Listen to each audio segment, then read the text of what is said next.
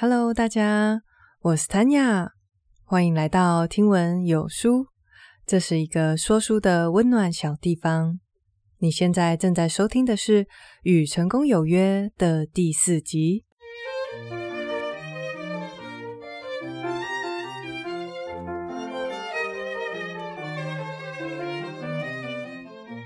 在《与成功有约》这本书里，作者跟我们分享了高效能人士的七个习惯。那到目前为止，我们已经学完了前面三个。如果把这三个好习惯都充分掌握住，那我们就来到了作者所谓的独立期，也就是个人的成功。接下来，我们就要从个人的成功走向公众的成功。在这几集的内容里面，你如果没有照着顺序听，当然没有关系。但是我们心里面一定要清楚，这个习惯一到七的顺序是有它的道理在的。我们必须先做好自我管理。当我们学会主动积极的承担责任，以终为始，并且做到要事第一的时候，才会有力量跟气度去创造公众的利益。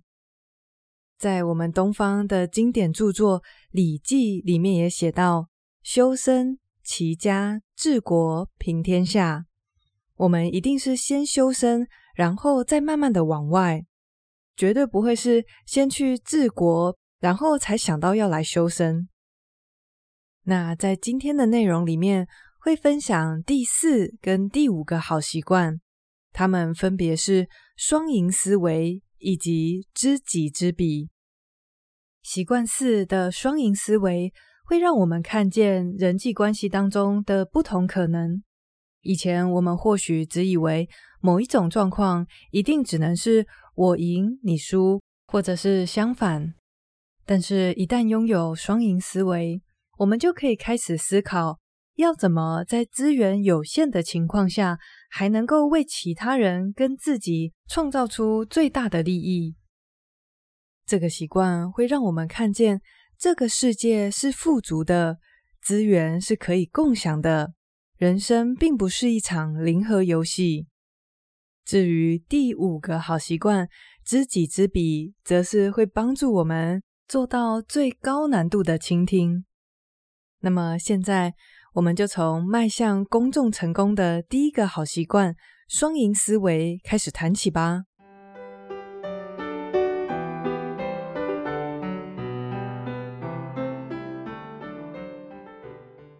从小到大，我们会看见，甚至也经历过许许多多的零和游戏，从选举、考试到各式各样的竞赛，都是采取这种制度。在零和游戏里面，赢家永远只有一个，或者是那少数几个。也就是说，别人的胜利同时象征着自己的失败，反之亦然。而这五花八门的竞赛制度，常常会让人误以为人生就是一场零和游戏。如果不打败别人，我就输了。但是这样的思维会让我们看不见人际关系当中的其他种样貌。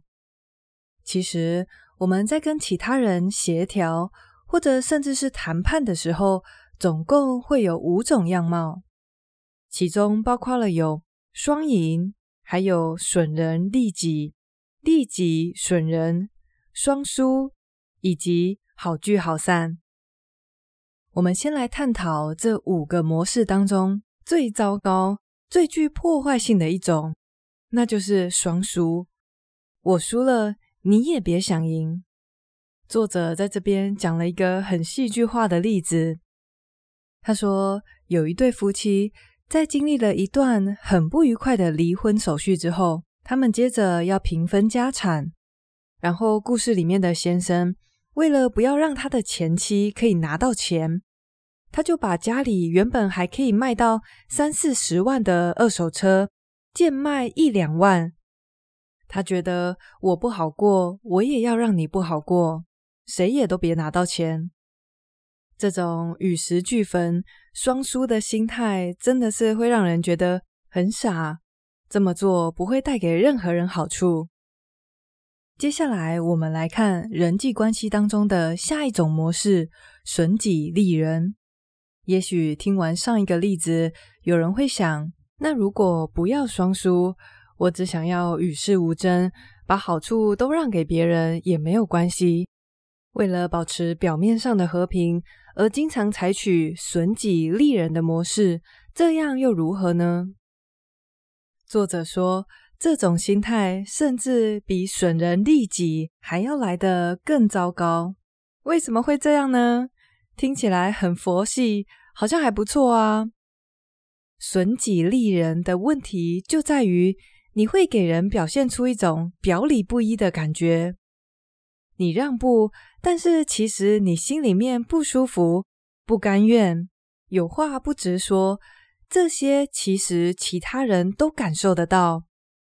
在我们跟别人互动沟通的时候，事实上语言只占了很小的一部分，我们会透露出非常多非语言的讯息来让对方知道我们的状态，尽管并不是刻意的。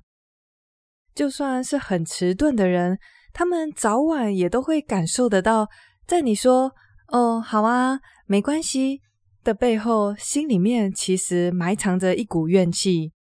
这个样子到头来也会让人觉得，诶，你是一个表里不一的人。而且最糟的情况是，当你的怨气累积到一个程度之后，会以更具破坏性的方式爆发出来。所以要记得，损己利人绝对也不是最佳的策略。接着，我们来分析一下损人利己的态度。抱持着这种心态的人会觉得，这个世界的资源是有限的，我不先拿走，那好处就等于通通拱手让人啦。所以他们很强势，为了达到目标，牺牲别人的利益是在所难免。不过，当你用其他人的利益来换取自己的成功时，你真的成功了吗？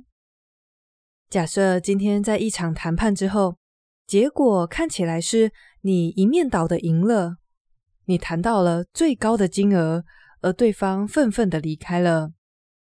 在这种情况下，你或许赢得了这一次的交易，但是你没有发现的是，其实输掉了未来合作的机会，还有潜在的名声。说到这里，大家可能会想：的确，损人利己跟损己利人听起来都不太好，但是实际在商场上，很多时候就是在谈钱。说到钱，啊，不就是我多拿一点，要不然就是其他人多拿一点吗？资源有限，怎么可能做到大家都满意呢？这的确不容易，但是，一旦你开始思考，有没有可能在资源有限的情况下，依然可以为双方都创造利益呢？当你可以这样想的时候，其实就已经在向习惯四双赢思维靠近了。如果想要做到习惯四，我们首先得拥有情绪上的成熟。如果一个人情绪总是不稳定，不成熟，老是疑神疑鬼，这样肯定是没有办法为大家都创造利益。想要做到情绪上的成熟，贯彻习惯一，主动积极的承担责任，会是一个非常好的开始。尤其是承担自己情绪上的责任。除此以外，作者在这里也提出了一个我觉得非常有意思的观点。他提到，有一位哈佛教授这样定义情绪上的成熟。他说，情绪上的成熟意味着你有勇气表达自己的情感跟信念，同时又能够顾及其他人的想法跟感受。很多人会以为这两者是互相矛盾的。比方说，当我们拒绝一个客户的请求，或者是开口表达愤怒的时候，我们认为这不可能不冒犯到别人，但其实真正做到情绪成熟的人，他们会有勇气表达自己，同时也能够温柔的接纳并顾及其他人的感受。我在六到八集的时候有分享过一本在我心里面拥有非常高的地位的书，那就是《非暴力沟通》。我认为非暴力沟通完全就是一种勇气跟慈悲并存的表达方式。大家如果有听过我分享，或者是读过这本书，应该就会发现，要真正做到非暴力沟通，还真的不简单，必须要长时间的练习，而且甚至是在开口以前，就要先在脑中演练一番。但是唯有如此，我们才能够真正的做到情绪成熟，并以此为基础，去和你正在沟通的对象一起创造双赢的局面。总结来说，想要做到习惯四的双赢思维，我们必须要彻底的了解到，在所有人际关系中，都有输跟赢以外的其他种可能。我们要相信这个世界的资源是充足的，成功可以分享，胜利可以共同拥有。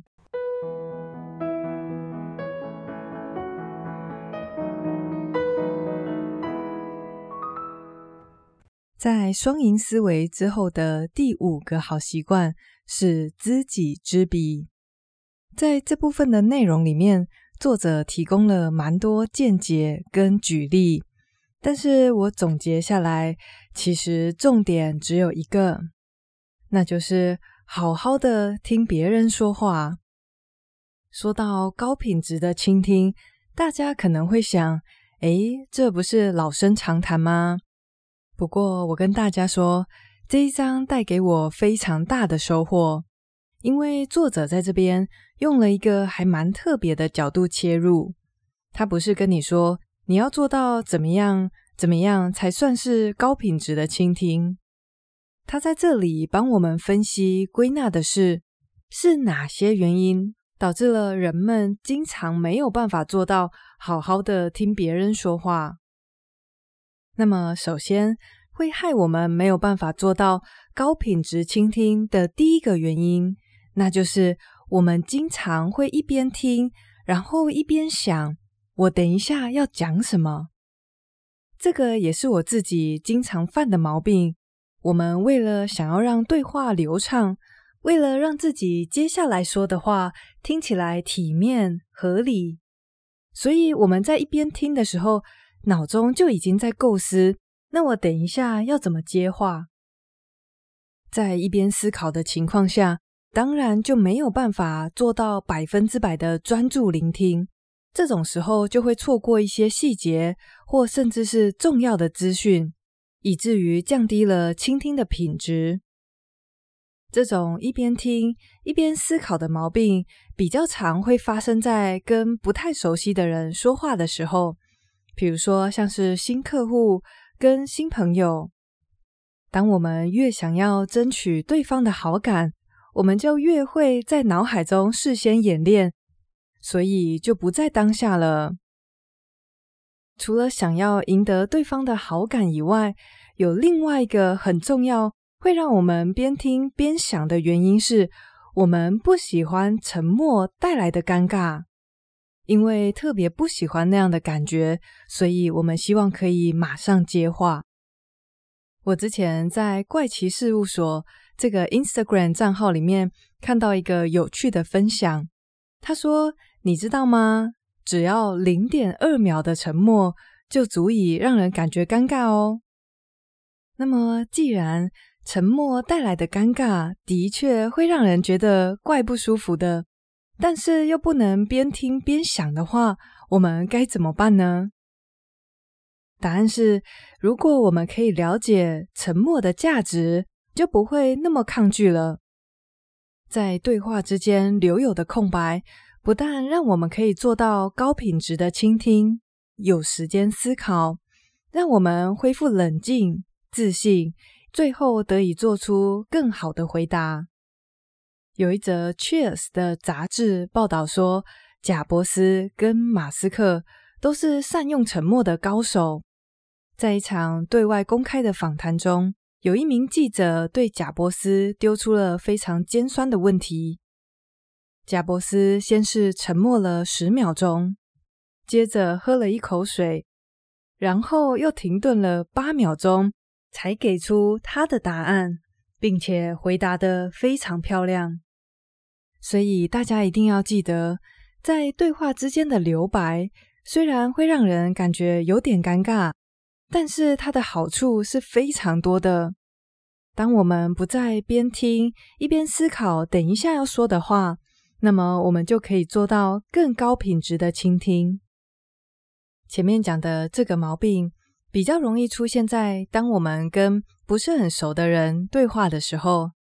接下来的这几个则是当我们跟比如说家人、朋友在对话的时候容易出现的状况，那就是我们经常会做出价值判断以及好为人师。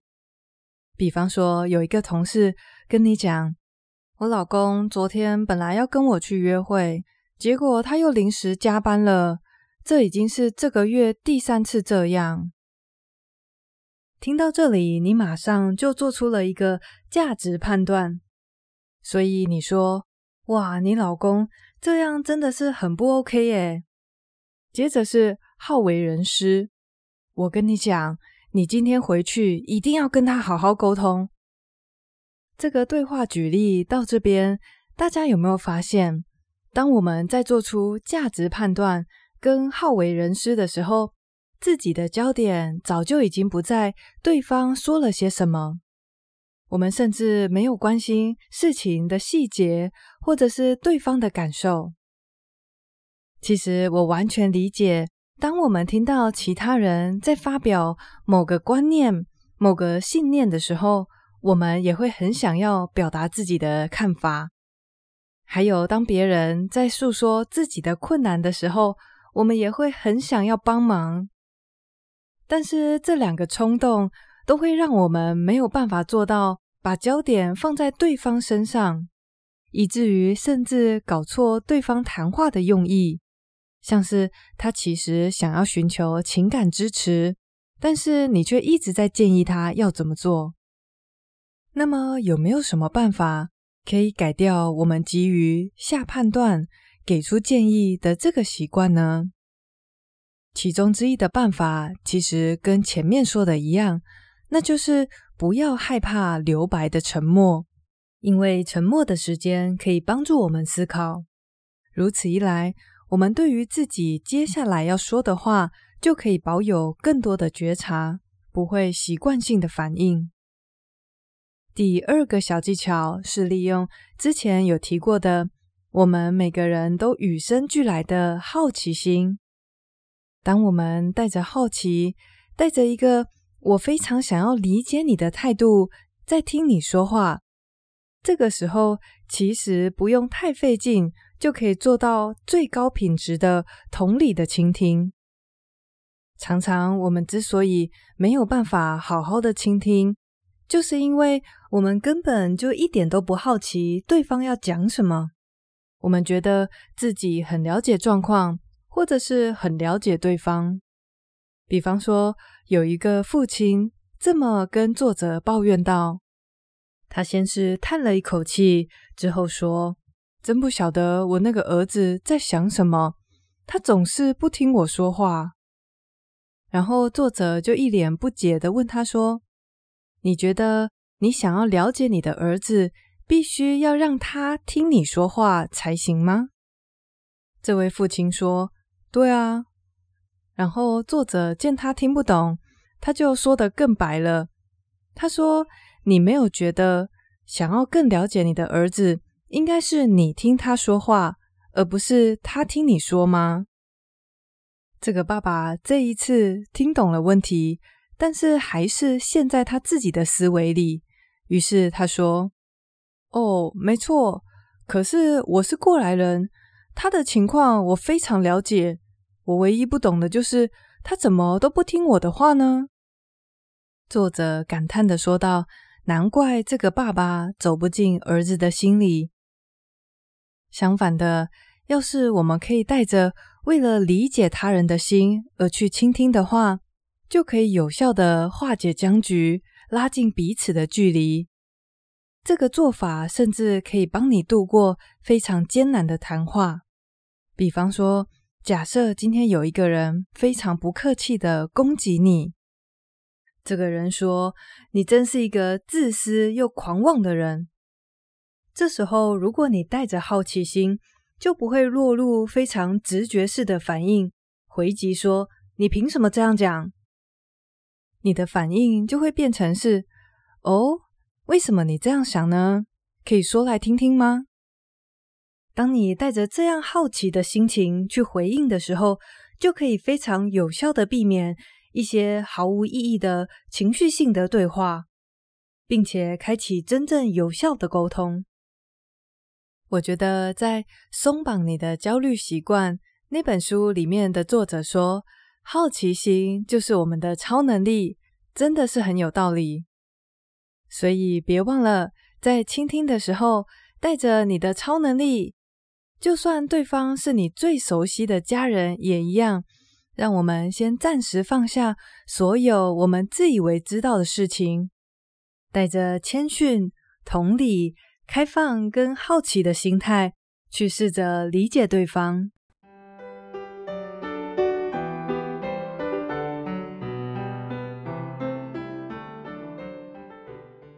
那么，一样来帮大家整理重点喽。今天谈到的是《与成功有约》这本书里面的第四跟第五个好习惯。那么，首先第四个习惯是双赢思维。在这个部分的内容里面，我们了解到，虽然人生中有很多的制度都是零和游戏，但是我们一定要了解的是，在更多的时候，人际关系的模式里面，绝对不只有你输我赢，或者是我赢你输这两个选项而已。接着，我们分别探讨了人际关系当中的五种不同样貌。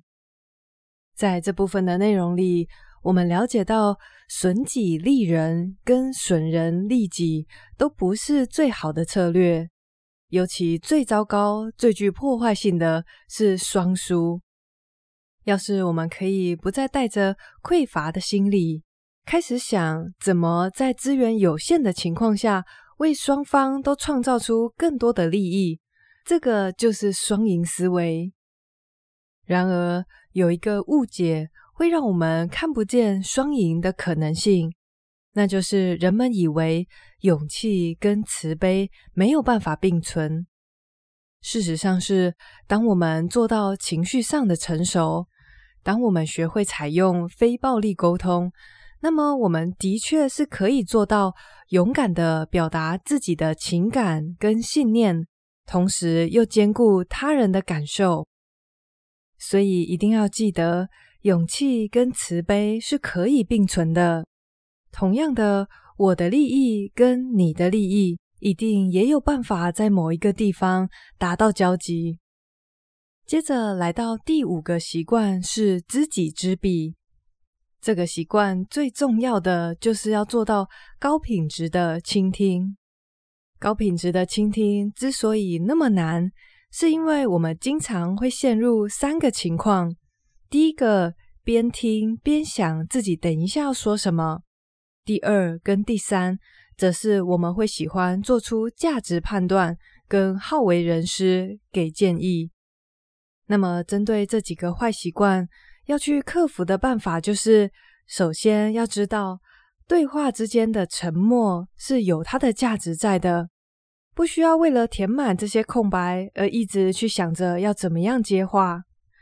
这些空白的时间可以让我们恢复冷静、思考，并且做出更有价值的回答，同时对自己即将要说出口的话保有更多的自觉。你可以发现自己即将要进行价值判断，或者是自己又想要给建议，这时候就可以及时的做出修正，把焦点重新放在对方身上。最后一个可以帮助我们做到高品质倾听的心态是好奇心。如果可以对对方保持着一种我非常想要理解你的心态，其实就很容易做到非常好的倾听。保有好奇心，甚至可以帮我们度过非常艰难的对话。因为就算是心怀恶意的人，他们也非常的希望能够被理解。所以，若是能够做到带着同理的倾听，就等于是打开了对话的大门，进而通往可能的双赢途径。